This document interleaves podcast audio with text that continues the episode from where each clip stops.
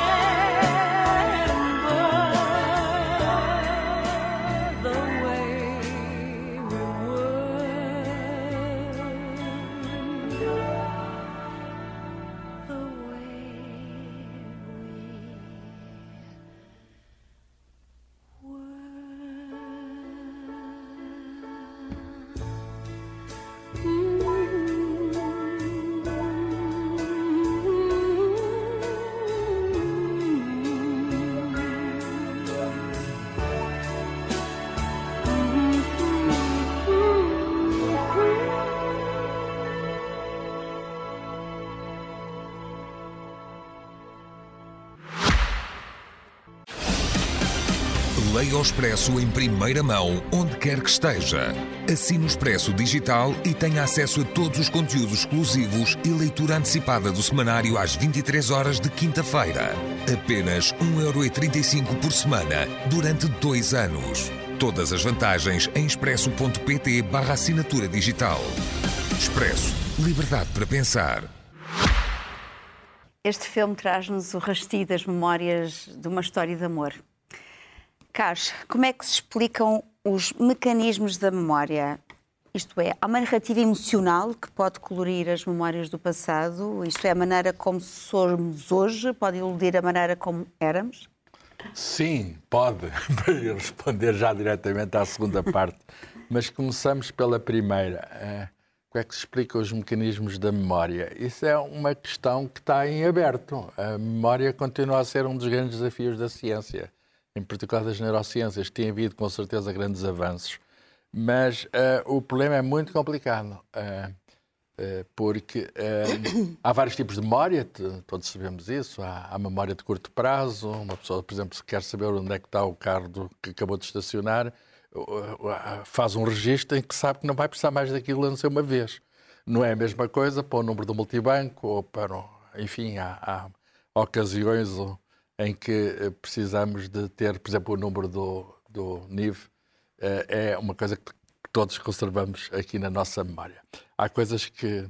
E há memória semântica, relacional, há uma memória automática que procedemos. Portanto, há muitas memórias e, eh, digamos, o que a ciência modernamente diz é que a memória não se porta de modo nenhum como a memória dos discos de computador. Eh, ou, se quisermos, usando, digamos, uma metáfora mais antiga, como uma estante de uma biblioteca, em que lá está tudo arrumadinho, uh, e o livro está lá com aquele conteúdo, em qualquer altura vamos lá, abrimos e temos. Não. É, é muito mais complicado do que isso. Com certeza que há recolha, há armazenamento e há de recuperação. Mas a maneira como isso se processa não é num único sítio, eh, é em vários sítios do cérebro e é um processo relacional. O que é que se quer dizer? Quer dizer que uh, podemos, por exemplo, ir recuperar coisas de várias maneiras diferentes as associações muitas vezes são completamente inesperadas. Eh, e as, as, as memórias que vêm de cada vez nunca são exatamente as mesmas.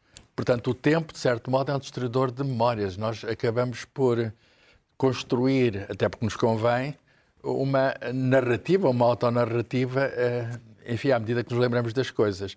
Não o fazemos para mentir deliberadamente, muitas hum. vezes. Nós acreditamos, lembramos-nos e acreditamos naquilo que nos lembramos, mas é um processo, digamos, recíproco, quer dizer, nós queremos eh, lembrar-nos daquilo que queremos lembrar.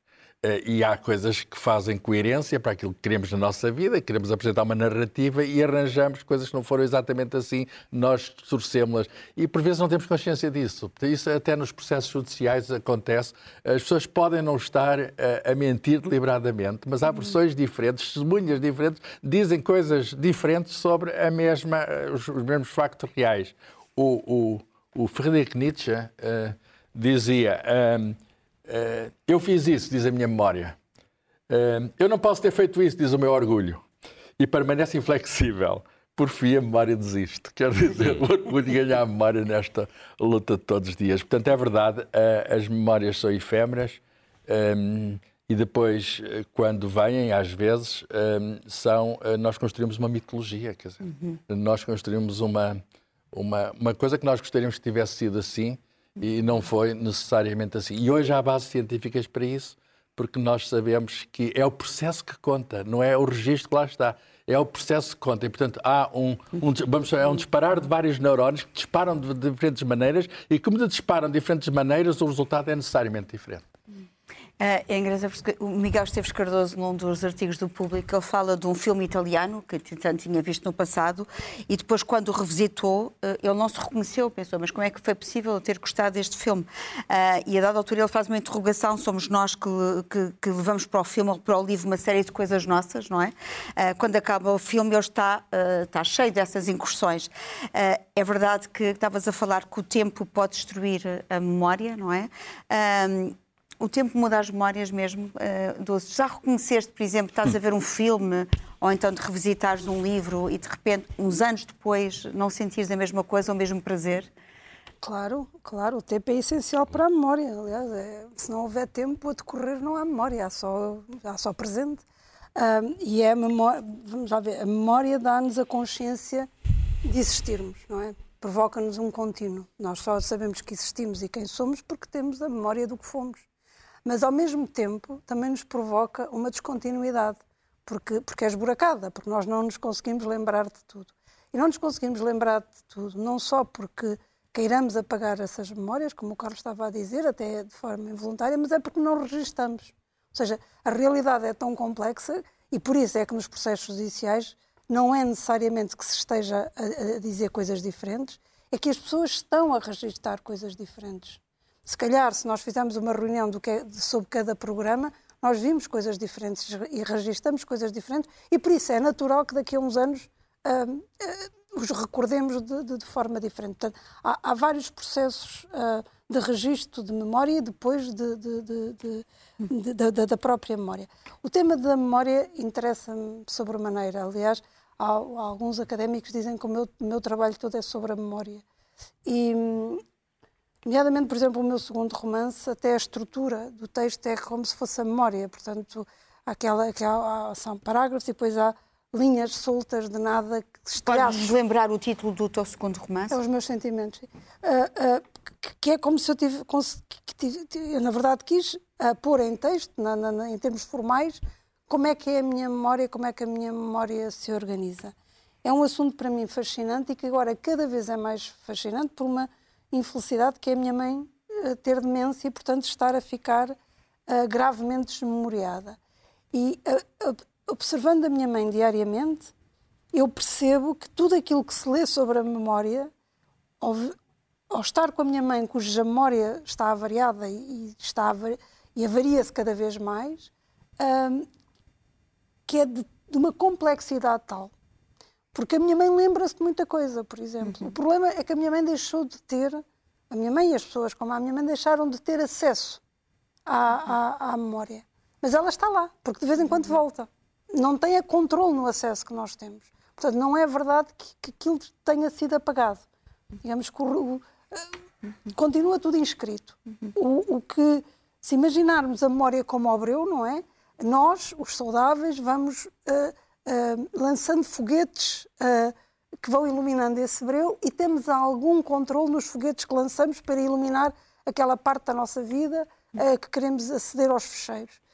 Numa memória avariada, digamos que, esse, que esses continuam a ser enviados esses, esses, esses, foguetes para esse breu, só que não há controle algum no, no, no que se vai buscar.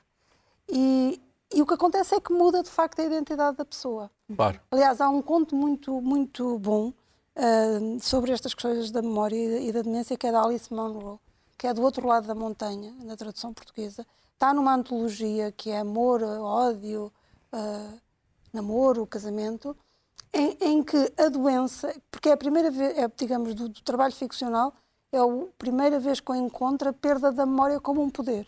Normalmente é uma coisa terrível, perdemos memória e perdemos a identidade. Uhum. E neste caso ela dá ali a volta e a, e a, perda de memória torna-se um poder. É ah, não, uma pessoa esquecer é uma grande vantagem. Às vezes, eu advogo o direito ao esquecimento. Uh, estavas a falar uh, da, da, da, perda da memória, uh, mas, por exemplo, quando tu queres, por exemplo, lançar algum rastilho, alguma, tu desencadeias alguma coisa, por exemplo, a questão das fotografias, Rui. li recentemente que o Manuel Valente estava a falar sobre o João de Mel, que diz que, entretanto, não guarda nenhuma das suas fotografias de infância. Não tem, por hum. simplesmente. isso é uma perda irreparável, não é? Porque nós temos que ir buscar qualquer coisa. O passado é seguro nesse sentido, quer dizer, há lembranças, há memórias, mas uh, recorremos, por exemplo, às fotografias uh, para nos lembrarmos de qualquer coisa do passado, até pode ser algo ficcionado, uh, não é? Mitológico até, mas há um rastilho. O que é que nós precisamos muitas vezes para nos corrermos a este passado, se o considerarmos seguro, se o considerarmos um esteio? Bom, é que realmente a Dulce tem toda a razão. A nossa memória é, é seletiva logo no próprio momento da apreensão da realidade nós não podemos apreender a realidade na sua totalidade e, naturalmente, ou conscientemente ou inconscientemente, selecionamos aspectos que nos marcaram mais. E desses, depois há uma triagem uh, uh, uh, quando nós tentamos recuperar. E, portanto, se nós tivermos elementos factuais, concretos, imutáveis, a que possamos regressar para ajudar a reconstruir pelo menos aquela, aquela imagem, mesmo que incompleta, que fizemos, obviamente que isso ajuda. Eu tenho um grande amigo, que é o, o historiador de arte Vitor Serrão, que uh, faz um diário uh, rigoroso, detalhado, uh, todos os dias, como o nome sugere, desde há não sei quantos anos, já tem cento e não sei quantos volumes, e registra tudo. Se esteve num júri, quais são as notas que deu, uhum. se esteve numa, se leu um livro, quais são as impressões que teve. E, portanto, tem ali um, um, um registro a, a, que pode regressar para depois completar com as memórias que guardou, que guardou dentro. Eu nunca fui capaz de fazer isso e tenho até um mecanismo um bocadinho eh, que eu acho que é saudável por um aspecto, mas, mas empobrecedor por outro. É que tendo a ter eh, uma memória muito concentrada no momento presente, naquilo que eu necessito para o momento presente. Se eu estiver a escrever um livro ou um artigo sobre um determinado tema, tenho a informação toda, toda, toda, toda na cabeça. Acabei o, o livro e é como se tivesse feito um delete parcial e passado um mês ou dois já não me lembro de metade das coisas uh, sobre as quais trabalhei em profundidade. Porquê? Porque tenho uma memória RAM reduzida e, portanto, não consigo gerir de cada vez uma grande quantidade de informação, tenho que ir apagando. As memórias são as novas memórias. Pois, pois, pois. Uh, portanto, sim, as fotografias que se perdem, os apontamentos que não se têm, uh, os dados objetivos que, que já não se consultam, até, é? as agendas, exatamente, fazem com que muitas vezes haja como dizia a canção, memórias envoltas em, em nevoeiro, não é? Uh, uh, que, que nós depois tentamos reconstruir e na tentativa de reconstruir os buracos acabamos por ficcionar. Uh, nós estávamos a falar, estavas a falar, por exemplo, da, da avaria da memória, quando a memória se apaga. Uh, eu recorrendo ao Gonçalo Helmo Tavares, ele escreveu também recentemente um texto, aqueles textos do Expresso, em que dizia que a doença como o Alzheimer destroem a biografia humana como se o chão atrás de quem ainda caminha fosse deixando de existir. E nós temos aqui a perda de todas as recordações biográficas, coloca o humano em constante estado de náufrago. Um, nós temos a memória com base de conhecimento, a amnésia, o Alzheimer apagam o nosso eu, a nossa identidade, como há pouco a Dulce estava a dizer, não é? De repente, uh, como é que isso se processa?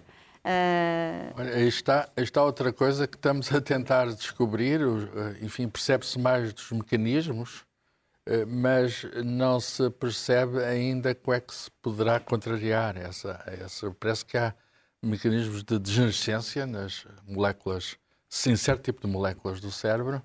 Agora, o problema é como uh, resolver isso. E nós temos esse problema, há várias demências, mas em particular Alzheimer, que é a maior, talvez que está a atingir cada vez mais, digamos, a, a humanidade e em Portugal, porque também, por uma razão muito simples, vivemos, vivemos mais, mais tempo, tempo, não é? Pois. Vivemos mais tempo. E, e, acho que cada um de nós conhece casos. É? E, e, é de facto dramático, porque de facto a pessoa que ali está não é a pessoa que foi, não é a pessoa que conhecemos. Muitas vezes uh, chega ao ponto de, e eu sei, uh, uh, a mãe não conhecer o filho. e, e e isso, digamos, é, é, é, uma. É difícil de perceber. É difícil uhum. de perceber, quer dizer, é, é uma. dá-se ali uma ruptura emocional.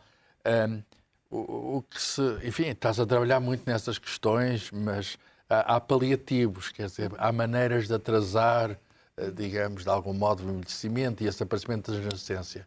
Eh, há maneiras de exercitar, digamos, a mente, ter uma vida ativa, ter uma vida social tudo, fazer exercício. Há um certo número de coisas que Aí, se a podem... ler ficção dizem que faz muito bem também, não é? Fazer palavras cruzadas Fazer palavras e, cruzadas. puzzles. E... Quer dizer, não, não é, digamos, uma coisa mágica que faz ah. aquilo e está seguro, mas há uma probabilidade razoável Uma de, ginástica, não é? De, de, de, ginástica mental e física, já agora. Pois, mental e física. As pessoas que fazem ginástica também têm cancros, né? portanto... Exatamente, é, mas, é, mas é, é, Vamos lá ver. É, há também começa a haver medicamentos mas pois. medicamentos para atrasar, não há medicamentos para curar. Para reverter mas, o processo. Mas, mas estamos na fronteira, digamos, de, de, de, do conhecimento e cada vez mais se investe na procura. É um dos dramas do nosso tempo. Como é que vamos eh, digamos, retardar o envelhecimento. Aliás, há aquele título muito curioso do neurologista Oliver Sacks, que é O Homem Confundiu a Sua ah, Mulher com o Chapéu. Essa história é muito engraçada, porque é um músico, olha, é um músico que é professor de música e que vive para a música no sentido em que consegue fazer tudo, até vestir-se,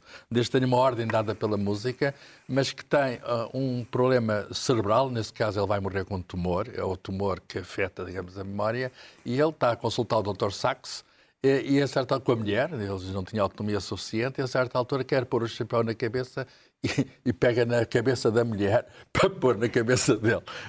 E deu o título de um conjunto de contos, que são casos Sim. clínicos de o homem confundiu a mulher com o, com o chapéu. Mas é engraçado que ele conseguia fazer a vida dele e, e competente e era a música que o salvava. Portanto, há um, há um cérebro musical que às vezes ajuda a pôr ordem quando a pois. memória já não, já não está lá. Já não está a fascinar. Uh, é verdade que também uh, é engraçado. O António Alçada Batista, num, num livro de memórias, que é Pesca à Linha, ele diz, ele escreveu que a gente a certa altura tem a tentação das memórias, mas o pior é que a memória me vai falhando. Uh, acho que não se deve esperar pelos últimos anos de vida para escrever memórias. E, entretanto, ele aponta como uma idade ótima entre os 45 e os 50. Ah, já passei. Uh... entre os 45 e os 50, para não deixarmos avançar. Eu a verdade escrevi, é que as memórias acho, biográficas... Acho bem quem escreva, acho bem quem escreva. Porque uma experiência de vida é uma coisa única. E, é. enfim, contada pelo próprio terá algumas falsidades. Mas, mas haja alguém que conte. Não, mas isso, sabes, como historiador, é, é, o, o, meu, o meu material de trabalho é a memória, não é? É a memória individual e coletiva, como historiador. E, e, uma das coisas que é um problema na história de Portugal é a, a, o número muito reduzido de protagonistas da vida coletiva que escrevem memórias.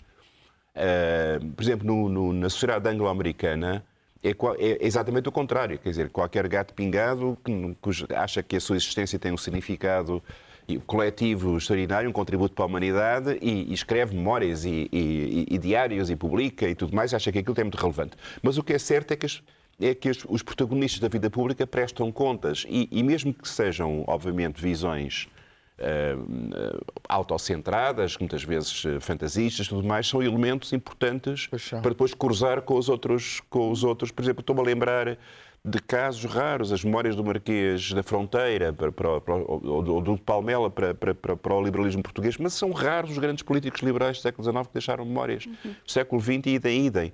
As memórias, nós guardámos-las para a escovilhice, para, para, para, para, para a pequena conversa de corredor, e, e, não temos a coragem de as passar a escrito e assumir a responsabilidade. O, meu pai, o meu pai, antes de falecer, ele tinha a consciência do fim, não é que ele dizia que quem já andou não tem muito para andar. ele, que nunca escreveu nada na vida, lia, mas não escrevia, mas deixou-nos, a mim aos meus irmãos, um, um, uma coisa de 12 páginas, que é as minhas memórias, é mesmo o título. E as memórias são curtas, mas há ali um esforço de síntese uh, extraordinário. Nasceu, o que fez, as preocupações dele, acaba, aliás, com as preocupações dele, as coisas, a atitude dele perante o mundo.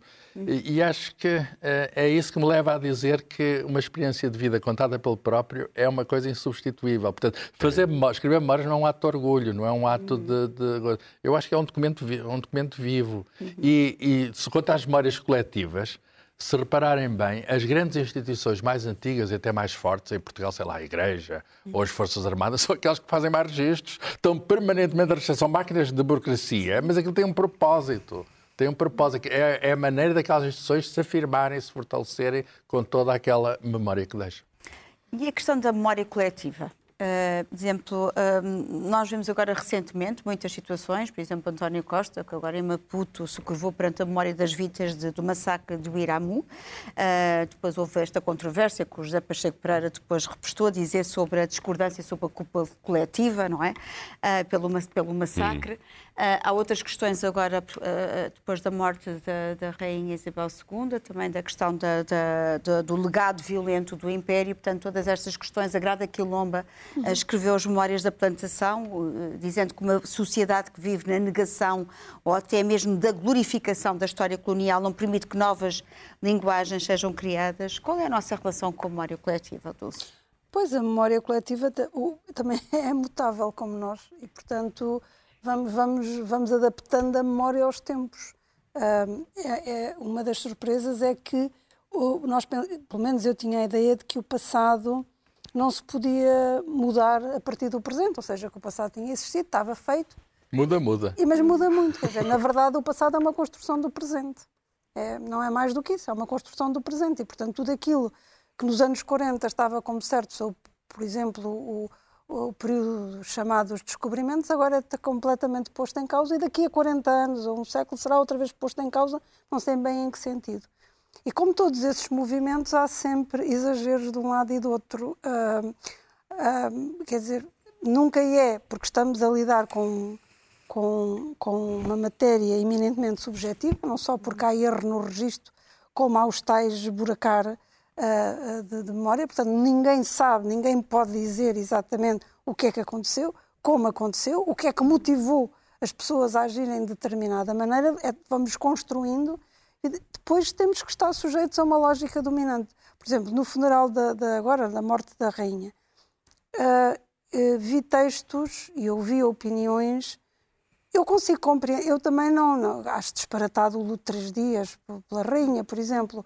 Uh, acho que não, quer dizer, nós somos uma república, à partida não temos assim umas ligações tão fortes com a, com a rainha para, justificar um luto três dias, quando, por exemplo, quando morrem pessoas portugueses que, que, tiveram uma vida dedicada à arte, estou-me a lembrar, por exemplo, de Eunice Munhoz ou outras pessoas assim, e não há nem sequer um dia de luto, nem uma hora, portanto, há aqui qualquer coisa de estranho. Isso uh, compreendo. Mas, por exemplo, não compreendo que seja o momento para dizer que ela é o chefe de um sistema colonialista que fez isto, que fez aquilo, que fez aquilo outro. Isso já não me faz muito sentido neste a momento. A questão da memória também é uma máquina de fazer mitos, não é? Uh... Não sei se é uma máquina, mas é uma máquina de ajustar contas também. Uhum. Uh, uh, é uma máquina de ajustar contas e eu acho como eu digo, há, há, muita coisa errada na maneira como nós apreendemos todo o período uh, do, do, do, do, Império. Uhum. Uh, e, há, e há, não é só, e também, e mesmo do Estado Novo, e mesmo de tudo. Mas fazer agora também uma tábua rasa disso e passar para uma nova versão completamente diferente, porque o erro e a má interpretação e a interpretação desigual e a injustiça fazem parte também da história. Uhum. Nós não podemos expurgar Nós temos que admitir isso tudo. Eu temos que, que integrar. Sim, esse... sim, nós já é- tivemos aqui esta conversa. É. Aliás, eu discordei tivemos, do Rui porque é. o Rui achava que. Por exemplo, eu, eu, eu, não, eu acho que não se devem derrubar estátuas. Eu acho que se deve pôr ao lado Uhum. uma que dê ao outro lado. A contextualização, Pô. não é? Não acho que se deva derrubar. tu também tens o exemplo da, da escavação uh, sim, de memórias, sim, sim, sim, mas, é? uh, mas eu ainda queria uh, pegar neste ponto. Não, não vamos voltar à questão das estátuas, mas é preciso distinguir entre o erro factual e o modelo de interpretação. Quer dizer, eh, uma coisa é haver um dado errado. Quer dizer, há um documento que nos disse eh, que o determinado personagem histórico fez isto e afinal não é verdade porque um conjunto de outros documentos demonstra que aquilo não é verdade. Isto é outra coisa.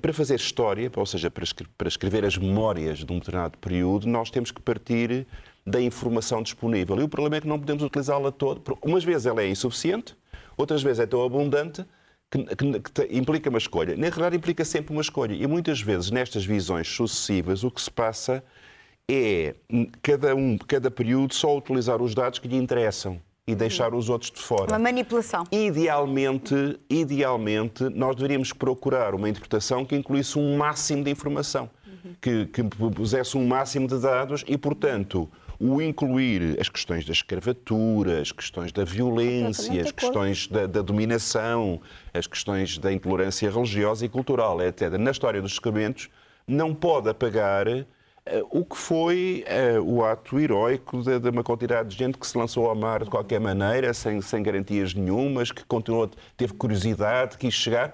E, portanto, idealmente, a história deveria incorporar esses dois conjuntos de dados. Claro. Não é, uh, portanto, o que eu quero dizer é que a história não é um ato puramente subjetivo. Sim, uh, concordo, claro. parte, parte de material objetivo e depois, naturalmente, as leituras que faz são tentativas e têm que ser objetivadas. Mas, idealmente, deveríamos incorporar o máximo de, de coisas. Eu tenho justamente um exemplo. um exemplo que é de um filme recente do Almodóvar, de 2021, As Mães Paralelas, que é um conjunto de mulheres numa aldeia que está uh, obcecada com a ideia de encontrar a vala em que foram sepultados os avós foram, foram chacinados pelo franquismo. E não nos esqueçamos que não foi apenas a questão dos crimes de guerra, de parte a parte. Não, o franquismo depois transformou-se num crime permanente. Quer dizer, nos anos 50, 40, 50, muito depois da guerra, continuava a ser perseguida e, e torturada e assassinada gente por opiniões políticas. E muitas vezes eram sepultados e não se sabia onde. E estas mulheres sentem a necessidade de saber onde é que estão os corpos dos seus avós. Sentir uma paz. Para poderem elas próprias depois Sim. ter filhos e, e, e, continuar essa linhagem. Fazer é o luto, não é? E é um momento muito bonito, o final do filme, é quando finalmente se encontrou a vala comum em que estão estes camponeses assassinados e as mulheres são as mulheres que vão prestar esta última homenagem. Pedro Almodóvar, As Mães Paralelas.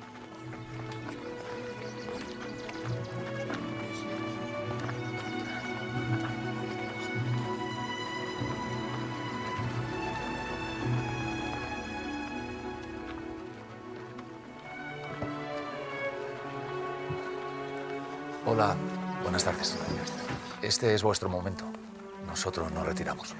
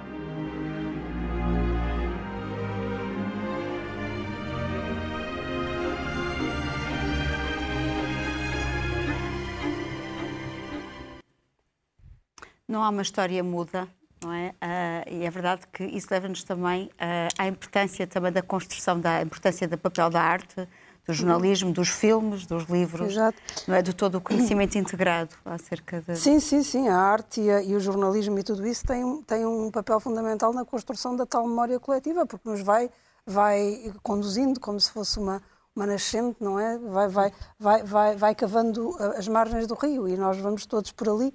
E não é estranho que nos anos 40 todos quase pensássemos de uma maneira e nem em 2022 quase todos pensamos de outra. Mas pegando. ah, eu, eu ontem, por acaso, comecei a ler este livro, que é a Memória da, da Memória, da, de uma autora que se chama Maria Stepanova, penso que, não sei como se dirá. A tradução é do, de, de Nina Guerra e do Filipe Guerra, que são os peritos a traduzir E, e, por acaso está aqui um, um- vou ler só assim um, um- um parágrafo eh, que tem muito a ver com isto e que eu acho que está muito bem pensado. O passado é excessivo, é um facto adquirido. O seu excesso, que é sempre comparado ora com uma enchente, ora com um dilúvio, oprime, a sua pressão supera qualquer volume do que consciencializamos o- e o passado é inacessível a qualquer controlo e a uma plena descrição.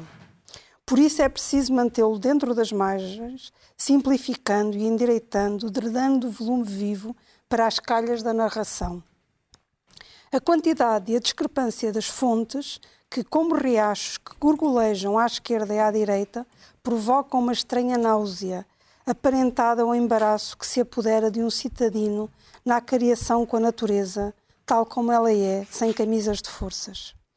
Contudo, diferentemente da natureza, os que partiram são infinitamente submissos. Deixam que façamos com eles tudo o que nos apetecer. Não existe uma interpretação a que eles se oponham. Não existe uma forma de humilhação que os obrigue a revoltarem-se. A sua existência está fora da zona jurídica, fora de qualquer género de fair play. A cultura tem a mesma atitude para com o passado que um Estado rico em matérias-primas tem prioritariamente para com os recursos naturais, extraindo deles o máximo possível. Para parasitar por conta dos mortos é afinal um negócio vantajoso. Isto está muito bem visto sobre todas estas, estas- ou seja, como é que nós nos apropriamos, como é, que, como é que falamos sobre de quem já cá não está e de quem não se pode defender e como é que há sempre um interesse economicista nisto O tudo. passado é sempre uma construção, É, seja é individual, Sim, seja sim, coletiva. sim, sim. Muitas vezes um É, país apesar, estrangeiro. apesar de haver coisas que se passaram mesmo. Sim, sim, Isso, sim, isso, sim. que era azar, azar. Há, há só uma coisinha agora sobre a Moura, muito, muito rapidamente, que eu acho que vai mudar completamente a Moura. Também já aqui falámos em vários programas, que é o facto de nós agora estarmos a, regis- a registar constantemente. Mas é um registro muito precário. Nós não, Não sabemos interessa. o que vai ficar. Sim, mas É. estamos a registar. Estamos sempre a registar. O, o que é certo é que aquela frase batida do, do Jorge Santayana continua. Aqueles que ignoram o passado estão condenados a repeti-lo, não é? Exato. Eh, não, é uma das coisas que me incomodam, e não é por ser historiador, eh, é esta, esta, esta tendência que o mercado uh, estimula para a perda da memória. Não é? é? Nós precisamos de comprar produtos que têm um ar de novidade e pouco importa que não seja novidade nenhuma, que já seja uma repetição de uma quantidade de coisas que já aconteceram no passado, mas querem nos vender como se fosse uma coisa nova e super muito entusiasmados. E, portanto, alguém que conheça o, o, o que é que aconteceu antes deteta a fraude da, da pseudo-novidade que o mercado quer vender como, como queijo da serra e é, e é, Uma é tipo de acumulação, não é? Não é? Portanto, esta, esta, esta virtude, tanto pessoal como coletiva, da, da memória e da história é essencial.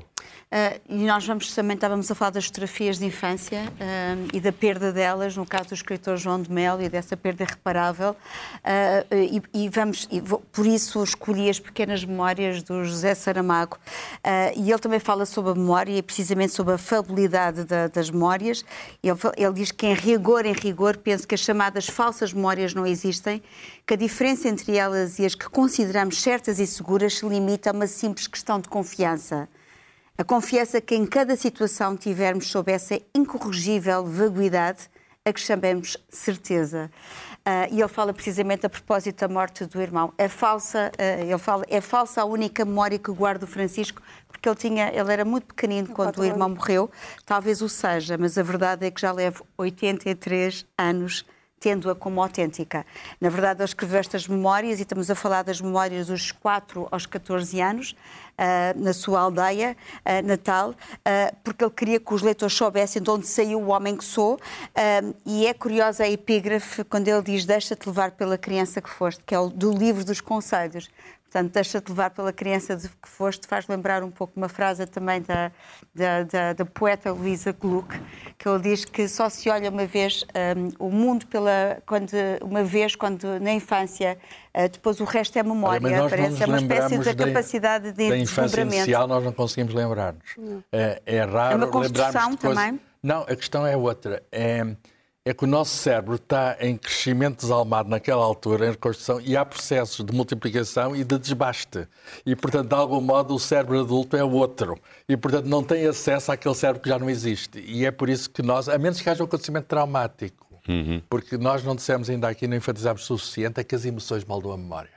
E, portanto, uma pessoa lembra-se de uma coisa mais antiga se estiver carregada de emoção. É. E, e as emoções são o avivar da memória. Sobretudo de dor. De dor, exatamente. A dor, a dor infelizmente, infelizmente. Ou de uma alegria muito grande. Muito Sim, também. Mas estas pequenas memórias que eu recomendo vivamente uh, explicam muita coisa, inclusivamente o porquê do nome Saramago, uh, mas ele fala aqui só, sim, só uma citação muito pequenina, porque achei de facto uma emoção muito bonita quando ele fala da avó, sentada na soleira da porta, aberta uh, para a noite estrelada e imensa. E, entretanto, diz dos, da serenidade dos seus 90 anos esta frase: o mundo é tão bonito e eu tenho tanta pena de morrer. Assim mesmo, diz ele, eu estava lá. Uh, Carlos, Mas tu não também... morre, está na memória dele. Uh... e ele está na nossa memória. Ele está na nossa memória. Sim, sugestões. Uh, Carlos, Trago umas memórias. Do... Dois, duas memórias. Uma é um clássico, digamos, da biografia portuguesa. Faltam documentos biográficos. Este é de Romo de Carvalho, foi editado pela Fundação Gulbenkian e há um gosto de ler. Isto é uma história do século XX visto por alguém que, enfim, que teve em Lisboa, Porto, Coimbra e que um olhar sempre muito lúcido sobre, sobre o país e sobre as condições do país. Outro uh, acaba de sair e parece que já esgotou uh, Jorge Calado, que é químico, mas também crítico de música, crítico de fotografia e que escreve muito bem, escreve uh, a história da sua juventude. Este é que tem boa memória. Mocidade Portuguesa, o título é irónico, bem entendido, Uh, apesar de haver aqui, digamos, o cartão da mocidade dele na categoria de infante, diz aqui. Ora bem, uh, todos nós tivemos já a categoria de infante no sentido metafórico, mas ele, eu não consigo perceber como é que ele consegue ter esta descrição tão viva daquilo que foi a Lisboa nos anos 40, 50, da sua, enfim, do seu crescer, do seu. Uh, é um livro que vale a pena ler, muito bem escrito. Dulce, tu trazes um filme. Eu trago um filme. Eu trago um filme do, do, do Tarantino, do Quentin Tarantino, Os Sacanas Sem Lei, porque, ah, porque me, me, interessa muito esta relação da arte com a memória, no sentido da arte poder mudar a memória. Neste caso, é, é, é imaginar que o Hitler uh, tinha morrido num atentado e, portanto, que, que todo, todo, todo, o nosso uh, uh, o, o, presente era, era diferente. História virtual. É uma história virtual E, e, e, é sempre bom ver o Tarantino em qualquer registro, mas este filme é especialmente brilhante e também tem muito que ver com a memória do cinema. Aliás, como quase tudo o que ele também Isso. faz de, de, de, de... Inglorious Bastards. Exatamente. em português, sacanas sem Sacanas sem lei.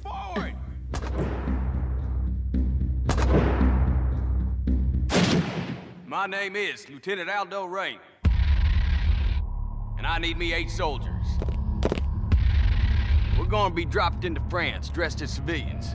We're gonna be doing one thing, one thing only. Killing Nazis. Yes, sir! Members of the National Socialist Party conquered Europe through murder, torture, intimidation, and terror. And that's exactly what we're gonna do to them. We will be cruel to the German. And through our cruelty, they will know who we are. They will find the evidence of our cruelty in the disemboweled, dismembered, and disfigured bodies their brothers we leave behind us. And the German will not be able to help themselves from imagining the cruelty their brothers endured at our hands, and our boot heels, and the edge of our knives. And the German will be sickened by us.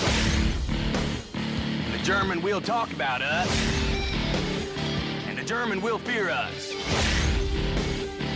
Nazi ain't got no humanity. They need to be destroyed. Each and every man under my command owes me 100 Nazi scalps. And I want my scalps. Nine, nine, nine, nine, nine, nine. Sound good? Yes, sir! Uh, eu espero que o trabalho de um bom músico também nunca tenha fim. Rui, vamos acabar com uma boa memória vamos musical? Acabar, sim, vamos acabar, mas regressando precisamente àquilo que o Carlos estava a apontar, as, as memórias traumáticas. Neste caso é a, a cigana Açucena, numa fina Idade Média, na Espanha, uh, cuja mãe foi queimada como bruxa e ela ouve Uh, como se fosse, se estivesse outra vez em cada dia a assistir os gritos da mãe na fogueira.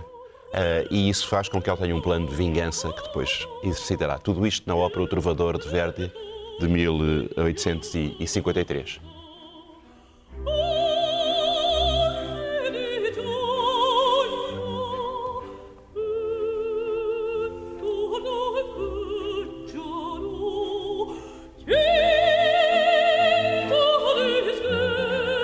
Está a imaginar as chamas e os gritos